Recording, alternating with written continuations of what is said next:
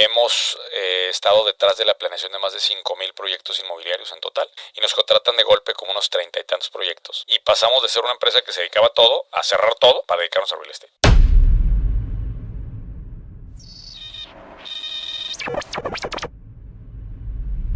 Hola Carlos, ¿cómo estás? Muy bien, Lala, qué gusto estar por acá. Ya Eh, Bienvenida a las oficinas, gracias por tomarte el tiempo de visitarnos por acá.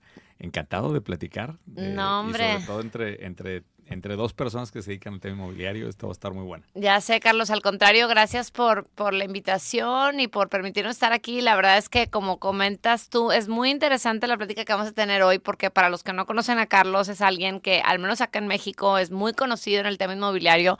Y quisiera, Carlos, que, que, que empezáramos por ahí, porque ah, de alguna forma tú y yo tenemos muchas cosas en común, porque a los dos nos apasiona el tema de bienes raíces. Y a pesar de que en Real Estate Talks eh, nos enfocamos en el tema de la inversión en Estados Unidos. Creo que eh, el tema de la inversión en real estate eh, tiene muchas similitudes, sea el país el que sea, y toda la experiencia que traes tú, llevas años haciendo esto. eh, es súper relevante y, y muy, muy de. Estoy segura que aquí va a salir una temática de mucho valor para nuestro público. Mira, muy rápido, te doy los 30 segundos de dónde se origina todo esto. Nosotros, bueno, yo arranqué una empresa que se llama 4S, que se dedica a consultoría de des- para desarrollo inmobiliario. Somos el McKinsey Real Estate, para que me entiendas. Ok. ¿ok? Y nació por una casualidad muy rara, porque cuando Fox se hace presidente en el 2000, le pide un estudio al TEC, Luis Ernesto Herbés, en aquel momento secretario de Economía, le pide un estudio al TEC de competitividad de las ciudades de México, que tenía un capítulo de geoestadística. Entonces van a decir, puta madre, este cuate este, entonces está enredando. Geoestadística básicamente es empatar datos con mapas. Ok. Sí. Hoy lo haces muy fácil porque pues, tenemos Google Maps, ¿no? Entonces todo está ahí ya. En aquel momento eran literal mapas de la guía roja con transparentes y marcábamos los... No, no, una, una verdadera locura. A mí me toca liderar ese trabajo en el TEC. Y yo me quedo con el trabajo de tener información geoestadística de 80 ciudades de México, algo que nunca se había hecho. Para cuando yo me graduó, no sabía hacer nada, como todos cuando ¿Qué estudiaste? Economía y Derecho. Ah, qué padre. Pero yo sabía que quería tener mi negocio. Ok. O sea, tenía eso súper clavado en mi papá. yo también empecé en economía. Ok. Entonces, eh, salgo y digo, puta, ¿qué vendo? No sé, pero pues tengo aquí información de 80 ciudades de México. Entonces llegaba, yo siempre bromeo que llego con todos, oye, ¿tú qué no quieres información de 80 ciudades de México? Y así, así. Y nos fueron contratando, nos fue contratando Oxxo, Nextel para poner antenas, sin tener una... Para temas de retail, la verdad, Nada. le ponían sus tiendas. o sí, sea, Oxxo sí. para retail, Nextel para antenas de, de los celulares, Sí, donde, donde, están, donde había gente. Este, un panteón nos contrató para ver dónde se moría gente. O sea, era, pero sin, sin estar en un sector No, pero aparte en esas épocas no había tanta tecnología. En el caso yo vengo del Nada mundo de supermercados por la familia y, y ahorita pues para antes de decidir dónde poner una tienda siempre hay mucha data y ahí tomas la decisión dónde vas a, a invertir, ¿no? Eso que hoy es obvio por todos los sistemas que tenemos en aquel momento no lo era. Entonces, en el camino me topo con una gerencia de obra que se llama Scala y tiene un chingo de proyectos y nos contratan para un proyecto. Les presentamos una cantidad de data para tomar la decisión de qué hacer con un terreno. Se quedaron. ¿Cómo? ¿Qué es esto? O sea, como si, imagínate, o sea, esa escena en donde pues por primera vez ves un chingo de información y eran proyectos de millones de dólares en todo México que se hacían con cero datos. Entonces no- nos ven y dicen, oye, wow, esto está increíble. ¿Cuántos pueden hacer? Yo, como que cuántos? Tengo información ya, ya levantada de 80 ciudades de México. O sea, tú dime. Y nos contratan de golpe como unos treinta y tantos proyectos. Y pasamos de ser una empresa que se dedicaba a todo, a cerrar todo, para dedicarnos a real estate. Esto pasa en el 2005. Ok. Eh, y literalmente nos volvemos una consultora en, en planeación de proyectos inmobiliarios a partir de 2005. Tengo la fortuna, por casualidades del destino, de escribir un libro, que después se terminaron haciendo seis libros de temas inmobiliarios, que se publican en Argentina, Ok. por azares también del destino. Provoca que nos llegue muchísimo, muchísimo trabajo de Sudamérica Para lo mismo, para bu- la localizar misma terrenos. consultoría, lo- sí, o sea, lo mismo. Y entonces empezamos a ampliar esta empresa de ser una empresa solamente regional de Monterrey a nacional, a después internacional. Hoy tenemos operaciones en 19 países. Órale. Hemos eh, estado detrás de la planeación de más de 5 mil proyectos inmobiliarios en total.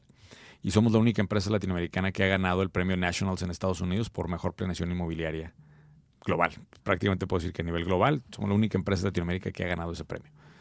Eh, y bueno, en el 2017-18, en el 17 me dice mi, mi, mi socio que ya estaba aburrido, que en aquel momento era director de operaciones. Me dice, oye, estoy aburrido, como que quiero otro puesto. Le dije, ya no hay puestos, güey, nada más que el mío.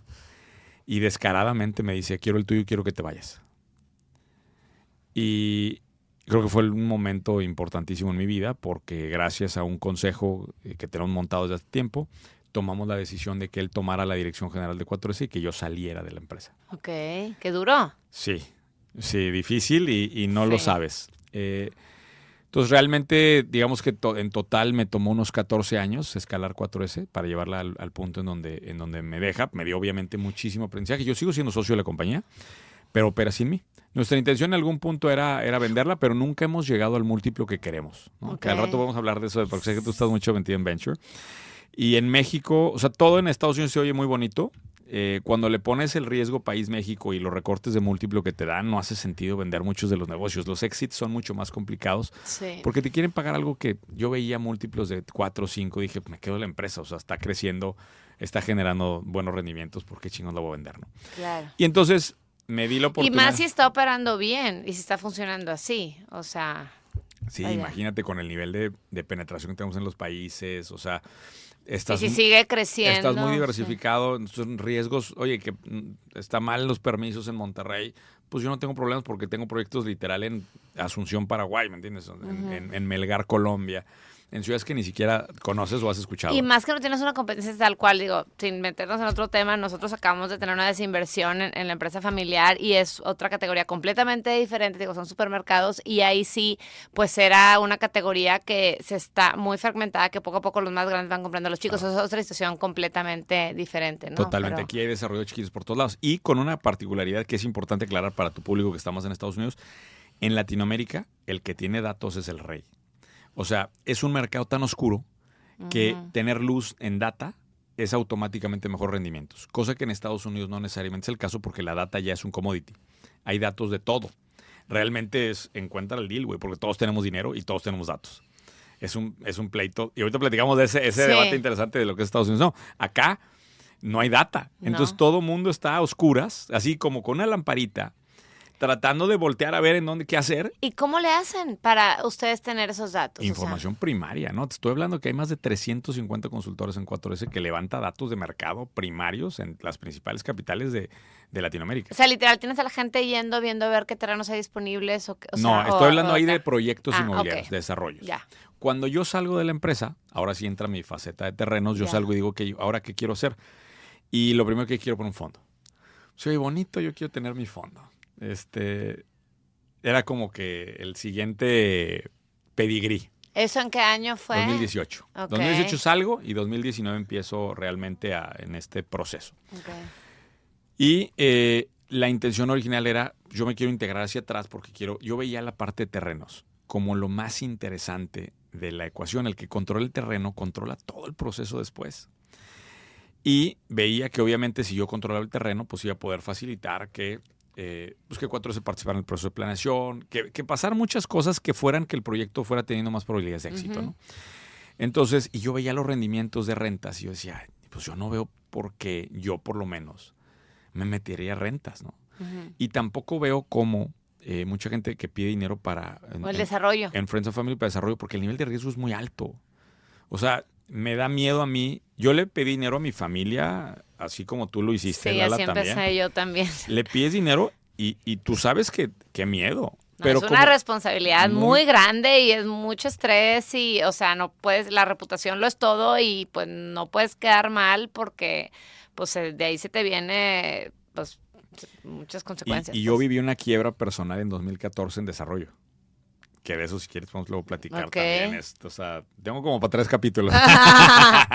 Pero yo sabía que meter dinero de inversiones a desarrollo no era como que lo recomendable porque el nivel de riesgo al que los expones es innecesario. Pero yo veía como muy, muy virgen este espacio de tierra y entonces empezamos a construir tierra desde 2018. Ok. Y tierra... Pero sí hiciste el fondo, ¿no? Sí, sí, Sí, sí. pero ahorita te, ahorita te platico. Sí. De hecho, era, veníamos con tanto impulso que lo primero que hicimos fue hacer el fondo y todavía no estaba listo el portal. Ok. Con la tesis... Que es el portal de tierra que usan. Correcto. Con la tesis nació el fondo primero, un fondo que, que levantamos en donde le decíamos a la gente, oye, dame dinero, ¿para qué? Pues voy a ir a comprar buenos terrenos. Oye, pero ¿y qué terrenos son? ¿Quién sabe? Pero van a estar buenos. Imagínate eso. O sea, hoy que lo maduro, la verdad es que agradezco muchísimo a mis inversionistas iniciales porque nos dieron su confianza a ciegas, literal. Eh, ya teníamos una base de tierra, estábamos trabajando mucho en, y con los contactos de cuatro ya teníamos y perfilamos bien. La verdad es que hicimos muy buenas compras en ese primer fondo, pero hoy lo estamos operando diferente. Y nada más te voy a dar el 30 segundos de cómo operamos hoy para que sea más fácil este entenderlo. Hoy tenemos el portal de tierra, que es un portal gratuito, en donde se han listado más de 90 mil terrenos de todo México. ¿Ok? Esos terrenos, hay brokers que los han listado o se han alimentado de algunos otros portales, pero han, recorrido ese portal más de 90 mil terrenos. Tenemos un algoritmo de inteligencia artificial que hace una opinión de valor de esos terrenos.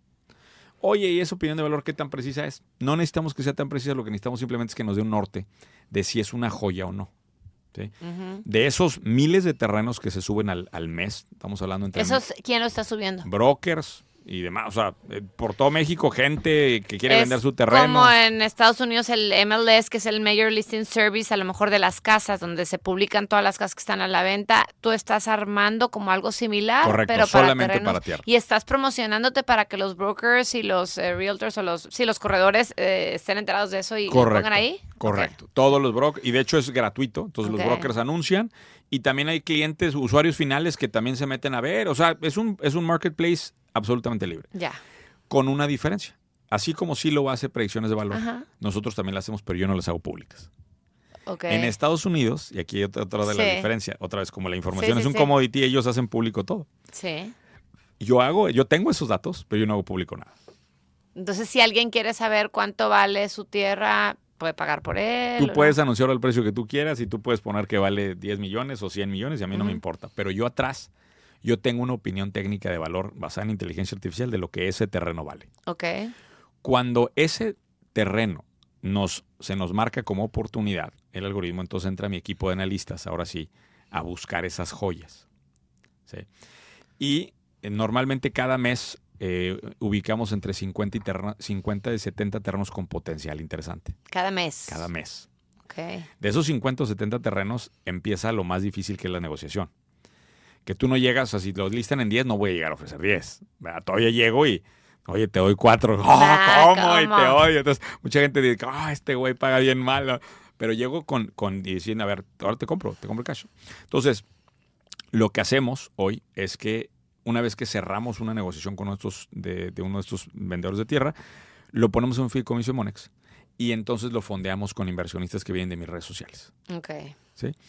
Y entre todos compramos el terreno por llamarlo de alguna manera. Es una compra fraccionada de tierra, o sea, parecido, digo, para los que ya tienen tiempo escuchando el podcast de Real Estate Talks, un poco lo que yo hago en multifamily, digo, es diferente, digo, no, no quiero gastar todo el tiempo hablando, pero es una compra parcial, o sea, es una compra en conjunto con más inversionistas de un activo. Y cada inversionista, supongo, tiene su validez, su porcentaje según lo que invierta eh, del fideicomiso. Correcto. Entonces tienes el activo más seguro del planeta, que para mí es tierra, con el vehículo legal más seguro que es un fideicomiso. Y entonces por eso me da mucha confianza de salir a decir a los cuatro vientos, inviertan con nosotros, porque tienes esa doble seguridad, ¿no? ¿Yo qué hago con los terrenos? Que ese es el tema. Tú puedes comprar muchos terrenos y luego de qué haces con ellos. aquí es donde entra la importancia 4S o mi carrera que, hice de, lo que te platicaba antes. Nosotros conocemos literal a muchos desarrolladores de todo el continente. Entonces yo me doy cuenta de las problemáticas que tienen y es que no tienen capital para hacer reserva territorial. Entonces ellos lo que hacen típicamente es que llegan con un terreno que les guste y dicen, oye, apórtamelo por favor, mira, vamos a hacer un proyecto divino acá. Y hay veces en donde se da eso y si se da es maravilloso para el desarrollo porque tiene muy buen rendimiento, pero muchas veces no lo, no lo tienen. Entonces no tienen capital, muy pocos desarrolladores tienen capital para hacer reserva territorial. Solamente los grandes, grandes, grandes tienen reservas.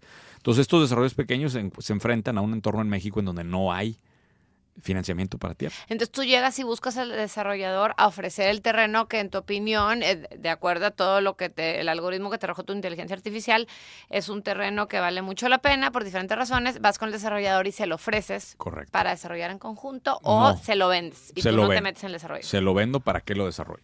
Ahora, yo, yo no llego y le digo, oye, yo lo No, yo le digo, a ver, mira, ya hicimos este estudio, en este estudio sabemos que se puede hacer este proyecto y me vas a pagar tanto por este terreno. Que sé porque como fui consultor tuyo, güey, sé lo que puedes pagar por el terreno y sé que lo puedes pagar. Pero te voy a dar una ventaja mejor todavía. Como Electra. abonos chiquitos para pagar poquito. Págamelo en la vida del proyecto. Típicamente son ciclos de 12, 18 meses. Y, con, y ni siquiera me tienes que dar enganche fuerte ni nada. Vémelo pagando como, como, como sé que lo puedes pagar con el proyecto. Entonces ellos arrancan el proyecto muy entusiasmados, este, firman la compra del terreno, empiezan a hacer su gestión y se financian tanto de clientes en las O preventas sea, en que las, tienen. en las preventas que se usa mucho aquí. Y típicamente con los créditos puente nos sacan. O sea, con- cuando les llega el crédito puente, con eso nos dan el último pago y ya, nosotros ya salimos. Y el inversionista que invirtió en iTierra, este, invierte de acuerdo a oportunidades específicas. a Correcto, ahorita. Y les vas regresando lo que te va dando el desarrollador. ¿o Correcto. El, rendimiento ahorita es bien sencillo. Nosotros damos un múltiplo de 2X Ok. menos impuestos. ok. Es decir, la expectativa, la expectativa es bien sencilla. Yo voy a comprar el terreno, lo voy a vender al doble. Y los fideicomisos están estructurados para administrar hasta que se venda el doble. Si no nos llega una oferta al doble, nosotros desde que compramos un terreno ya sabemos que podemos lograr un múltiplo de 1.5. Ujú. Si el múltiplo es entre 1.5 y 1.9, se tiene que votar. Entonces los dueños votan si quieren vender o no. ¿verdad? Pero cuando llega una oferta del doble o más, automáticamente se ejecuta. ¿El doble entre 12 y 18 meses o el tiempo? El tiempo total es de Sí, 36 meses. 36 meses. típicamente. Lo hemos hecho entre 24 y 40 meses ha sido el más largo. Y para que te des una idea, Lala, los últimos tres cierres los hemos tenido en 1.9, 1.97 y 2.23 de múltiplo. Entonces siempre andamos sobre ese múltiplo, sobre los múltiplos de 2, menos los impuestos que hay que pagar, obviamente, que bueno, pues eso no, no, no depende de nosotros. Y eh, pues muy interesante porque la gente ya sabe literal que está metiendo su dinero a un vehículo seguro, que es un terreno, que después va a ir a manos de un desarrollador. El desarrollador que agarra típicamente también le ofrece la lista cero a nuestros inversionistas. Está bien padre porque ¿Cómo que la lista cero? Sí, pues van a vender, por ejemplo, en Ah. Tulum, ahorita me Sí. acuerdo ahorita del caso, un, proyecto que se llama Natum, eh, hoy va- voy a vender estas villas, ¿no? Entonces las primer, la, la primera lista, que son los más baratos, se la ofrecemos a nuestros inversionistas, que fueron los que te ayudaron con el terreno, y a los, a los adicionales. Ah, ya si le quieren entrar al a desarrollo villa, tal claro. cual. Y le entran algunos a las preventas, ¿no? Los que entraron a las villas le compraron una villa en dos millones y medio, ahorita se fueron a cuatro millones seiscientos, o sea, también le ganaron por la villa después, Claro. que ya no depende de nosotros, eso es directo con el Eso desarrollador ya es directo, ustedes los ponen en contacto, ok. Correcto. Entonces está bien padre porque eh, va viendo, el inversionista va viendo cómo nace desde que origina él el negocio hasta qué negocio sale. Y bueno, los que se quieren quedar a rentar, pues ya pueden inclusive quedarse a rentar. Ya viven todo el ciclo del proyecto inmobiliario desde origen. Ya. Para mí eh, es una alternativa fresca, diferente, con, con- con ojos. Y la verdad es que nos ve muy bien. ¿no? Tenemos más de 500 inversionistas de literal todo el mundo eh, al día de hoy. Todo es en pesos mexicanos. Todo es en pesos mexicanos. Puros Y- proyectos aquí en México porque aquí es donde tienen la base de datos, aquí es donde tienen la información y como todos sabemos, pues real estate es muy, es, pues, es cada, cada mercado es diferente, ¿no? Yes. O sea, Pero te voy a decir otra cosa, en, en Estados Unidos no haría sentido eh, esto por dos motivos. Una es porque la data no te permite llegar a deals tan extraordinarios. O sea, yo, yo la verdad logro deals porque yo, yo sé que... yo- o sea, por realmente la tengo información que tú tienes, que realmente la demás gente es- no tiene y sí. allá todo es público y todo. Yes. Esa es una. Y la segunda, porque allá en Estados Unidos te financian los bancos la tierra. O sea, yo puedo llegar con un banco y decirle, oye, quiero comprar este terreno. Y, y aunque no tenga historial, porque me dicen, oye, ¿qué pasa? antes? Aunque no tenga historial, te pueden financiar hasta un 80% del banco. ¿verdad? Porque es contra el activo. Le estás dando el activo. Increíblemente. No me preguntes por qué. En este país, en México, siendo una, la economía decimotercera, dicen, del mundo, tú llegas al banco y le dices, tengo este terreno increíble para desarrollo, increíble para desarrollo, validado por datos de mercado que esto va a jalar. Y el banco te dice, no te presto un centavo.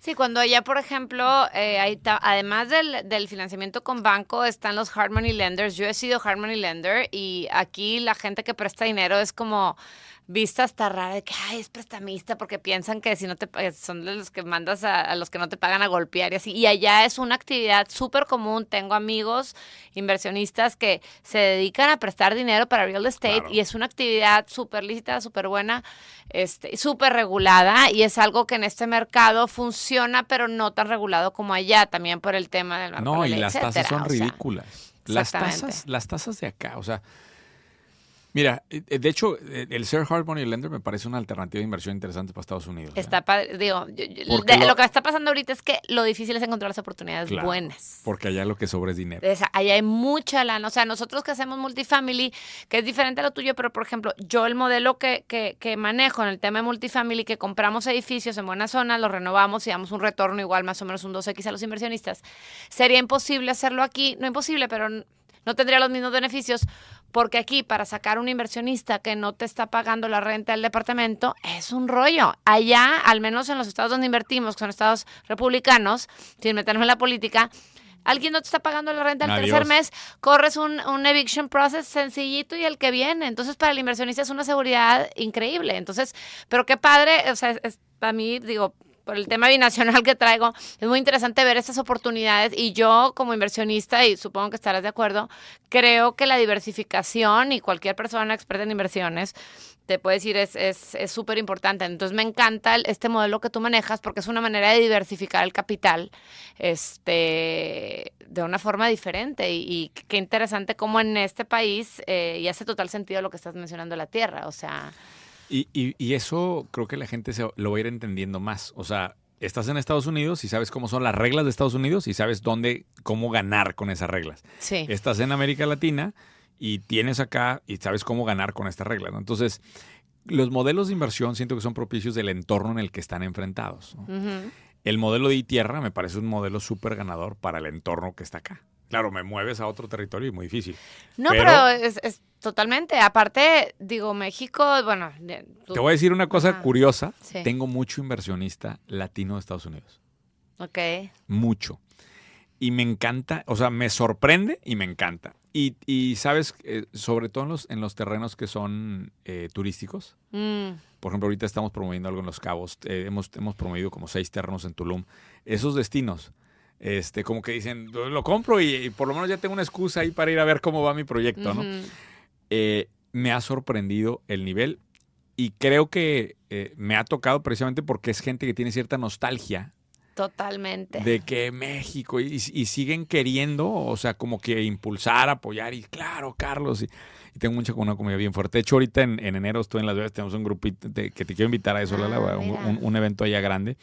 Eh, porque junto a muchos latinos allá y se pone bien interesante. Y la- dime algo, ¿cómo le haces? ¿Qué beneficios, por ejemplo, de una persona americana, latina, eh, eh, que quiere invertir, que curiosamente es, eh, la gente Al con la que nosotros hablamos, que ¿Tú quiere estás al invertir en? México? Sí, sí, pero también eh, hay mucho, y a mí me da mucho gusto ver eso. eh, eh, que mucha gente con mucho capital, pero no sabe cómo invertirlo. Entonces es donde viene gente como tú, como yo, dando opciones de inversión y, y, y está padre porque ves que le estás resolviendo un problema. O sea, una amiga inversionista me dice, Lala, es que a mí me estás ayudando. Yo empecé a hacer dinero en mi negocio, es abogada, y me dice, me estás dando una solución de dónde pongo a trabajar Claro. mi dinero que no sea la bolsa, ¿no? Eh, lo mismo contigo, pero tú para un inversionista americano que, y que quiere invertir en tierra, por ejemplo, ¿le das alguna especie de beneficio fiscal? Nosotros, ¿O como los, como los impuestos se pagan acá al momento de la venta de la propiedad, realmente tú le entregas una constancia y ya, o sea, realmente no, no hay más impuestos que pagar, porque él ya pagó los impuestos de la venta de la propiedad acá.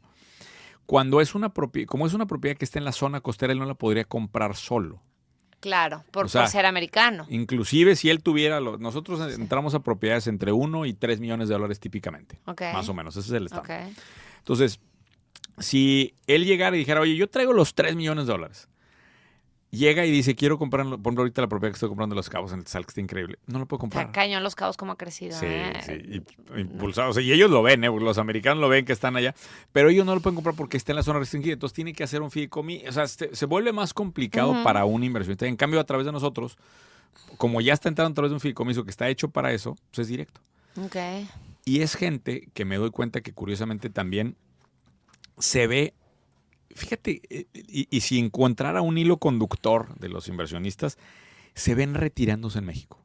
Sí, sí, sí, no, es que lo veo, sí. Entonces, di- di- y no sé si lo van a, a lograr, porque siento que va a pasar de esas veces que la gente te- se quedó trabajando hasta los 70 años y ya nunca se retiró.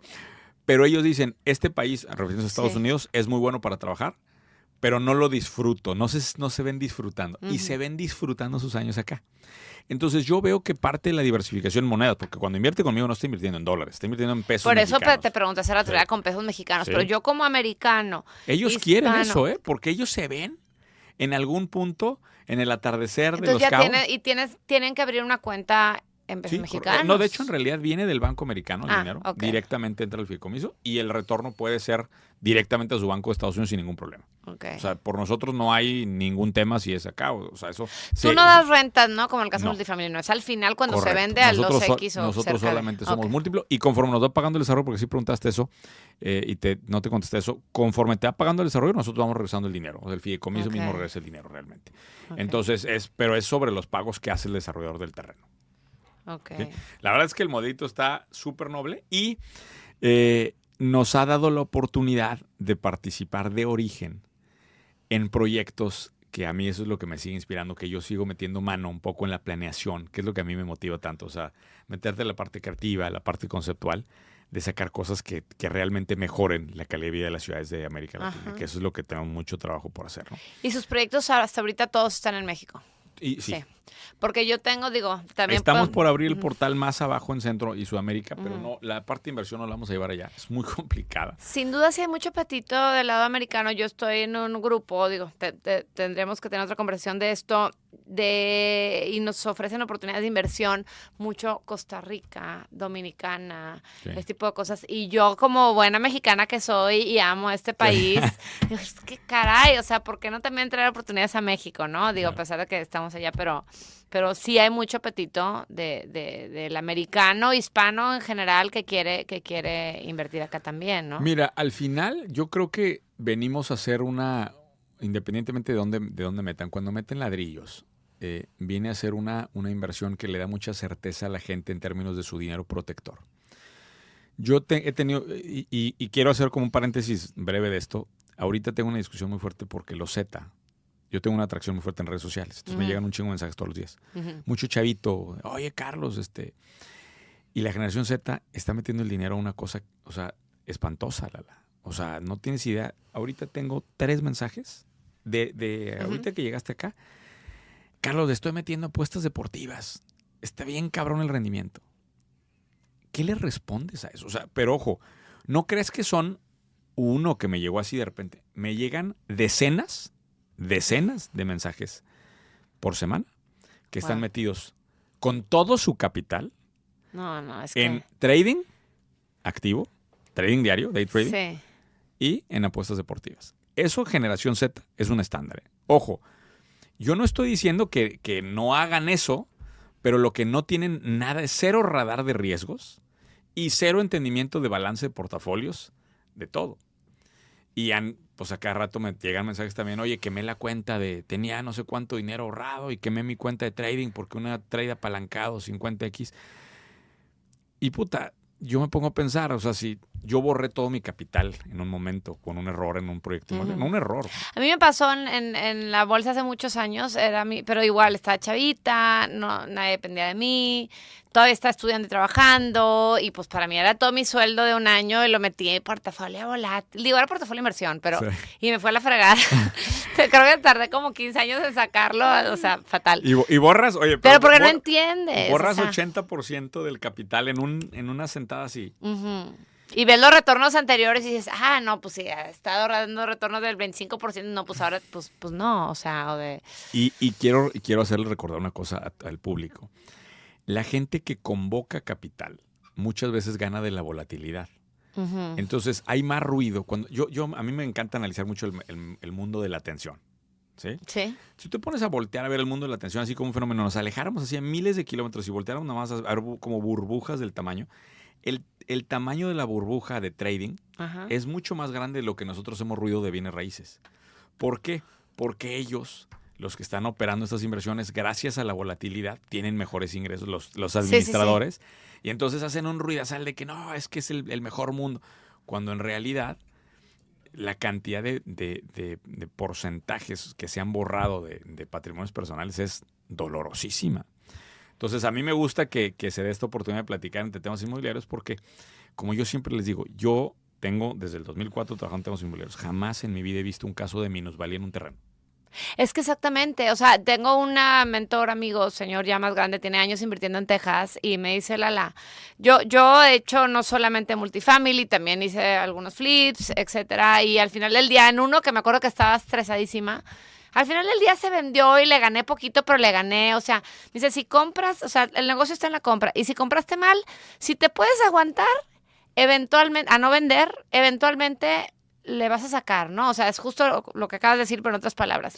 Y sí, luego vienen temas de moda, como hace un par de años que estaba el tema de los NFTs. A ver, yo tengo una cartera en Binance, pero es, la, verdad, pues soy muy ñoña y me gusta aprender y lo aprendí, o sea, en cripto, lo aprendí, lo, lo, saqué por, para entenderle. O sea, yo no sé la referencia, también como buena mujer, tengo, soy más conservadora que el, el perfil del hombre, hay estudios que comprueban que es mucho más arriesgado pero el get rich quick, o sea, no existe. A lo mejor es algo que siempre vi en mi casa. Yo por eso empecé a invertir en mis propios negocios, nada que ver operativos, porque sentía que yo tenía que invertir en algo sobre lo que yo tengo control. Claro. Pero el bien raíz realmente ha sido algo que históricamente y a través de los años está comprobado, lo que veas, siempre hay un riesgo, porque sería mentira decir no hay un riesgo en mi tierra, no hay un riesgo en multifamily y es nuestra responsabilidad comunicar esos riesgos, pero realmente son riesgos mínimos que en general, si te puedes esperar más tiempo, se van a mitigar. Pero este podcast, la va a tener muchos menos views de los que merece tener,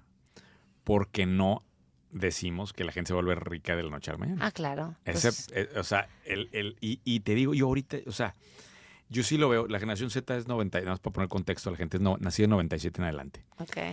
Hay un cambio generacional grosero enfrente de nosotros, que es la gente que vive en TikTok. De hecho, fíjate esto, primera vez en la historia que se declara una generación que vive online. Más del 50, 52% de la generación Z le preguntas, ¿dónde vives? ¿Online, offline? Vivo online. Primera vez en la historia. Esta generación Z, que tiene un premio aquí, Bonnie, aquí, aquí tenemos varios especímenes de esta generación, que viven online y que les urge el, el retorno, están rompiendo, o sea, y están provocando que se, que se premien esos esquemas en donde la verdad nunca hay una medición correcta de riesgos. Insisto, yo también tengo lana metida ¿eh? en los diferentes tipos de activos. Sí, o sea, no se trata de no. Y... Pero no, lo, lo, peligroso es no tener en el radar los riesgos que encamina cada tipo de inversión. Claro, como en los startups, tú sabes, yo invertí en startups igual. Ahí eh, yo alguna vez lo dije en otro podcast que me entrevistaron, pues es como pierde el cariño al dinero. O sea, una parte que tú sepas que si algo sale mal, que probablemente vaya a salir mal, lo puedas perder. Eh, no, pero eso de hacerte rico fácil de un día para otro o ah, cambiando al mundo de las startups, este, el unicornio rápido, digo, también ahorita venimos en un, yo creo que lo que estamos viendo ahorita en el mercado, este ajuste que se está dando, este, era necesario. Claro que era necesario, porque era una locura, ¿no? Este. Fíjate que yo, yo le doy mentoría y ahí podemos platicar un poquito del tema de mis redes.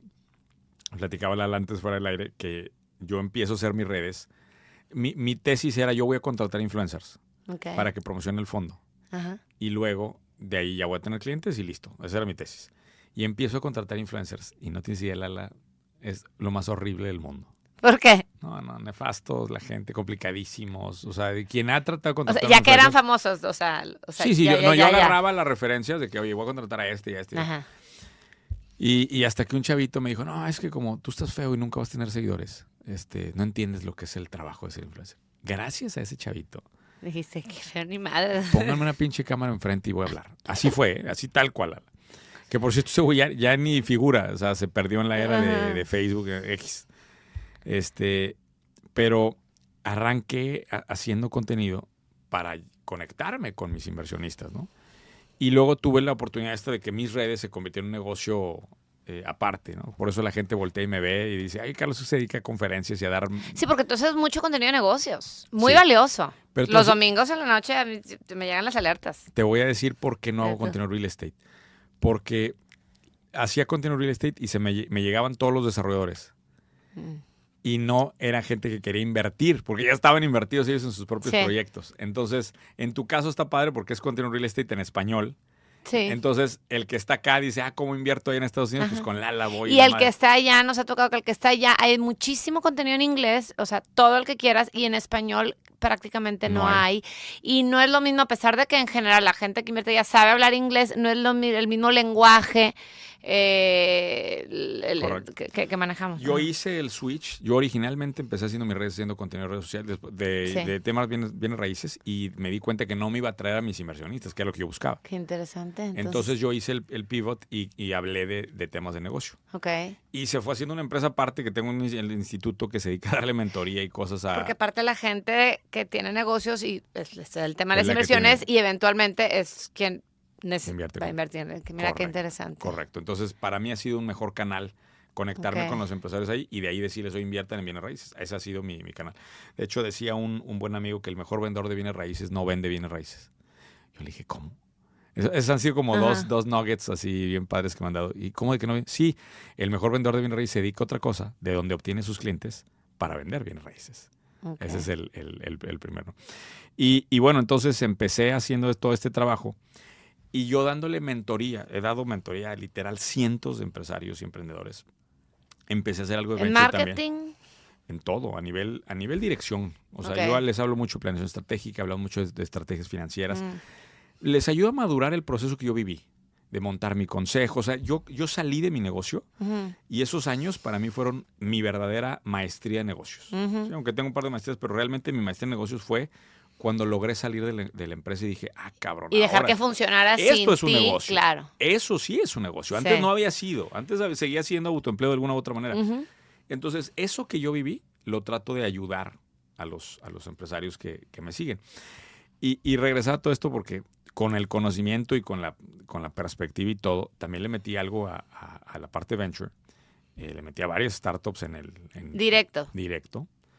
Por, por lo ¿Hace mismo. cuánto? Porque te consideras el chingón. Y te voy a decir algo. eh, equi- equivocadamente, hace rato dijiste algo que me, que me resonó mucho porque dijiste, es que yo soy mexicana y trae la camiseta mexicana. Y pues hice, cometí el mismo error. Yo invertí en startups en México. Ajá. Y eh, independientemente de que a la startup les haya ido bien, el proceso de exit en México es irreal. O sea, no existe la liquidez en el mercado de empresas que hay en Estados Unidos. Sí, no, porque al Sí. final del día es un patea la bolita y al final la liquidez va a haber cuando salgan a la bolsa o salgan al mercado. Y O no a hay. haber. Ajá. O sí, no. o no va a haber. Entonces, estoy ahí metido en, en estas inversiones en papel que dices, ah, pues valen, pues valen, pues sí, pero si no vendes, si no hay dividendos, porque tampoco hay dividendos porque están en la cultura startupera de que reinvierte y demás, pues están en la, en la nada, ¿no? Entonces, yo también quedé con un mal sabor de boca. Hoy sí invierto, pero solamente con esquemas de royalty, porque de repente me dicen, oye, Carlos, ¿inviertes en mi negocio? Sí, sí invierto, pero como Mr. Wonderful, así, royalty. O sea, le meto y, y tiene que venir salida inmediata porque es la única manera que yo veo, ¿no? Eh, y, pero sí me quedé con ese. Entonces yo, yo, sigo regresando, como que sigue regresando al mundo del real estate por todo esto, ¿no? Vas viendo como que vas probando de todo y algunas cosas te hacen sentido, otras cosas no tanto.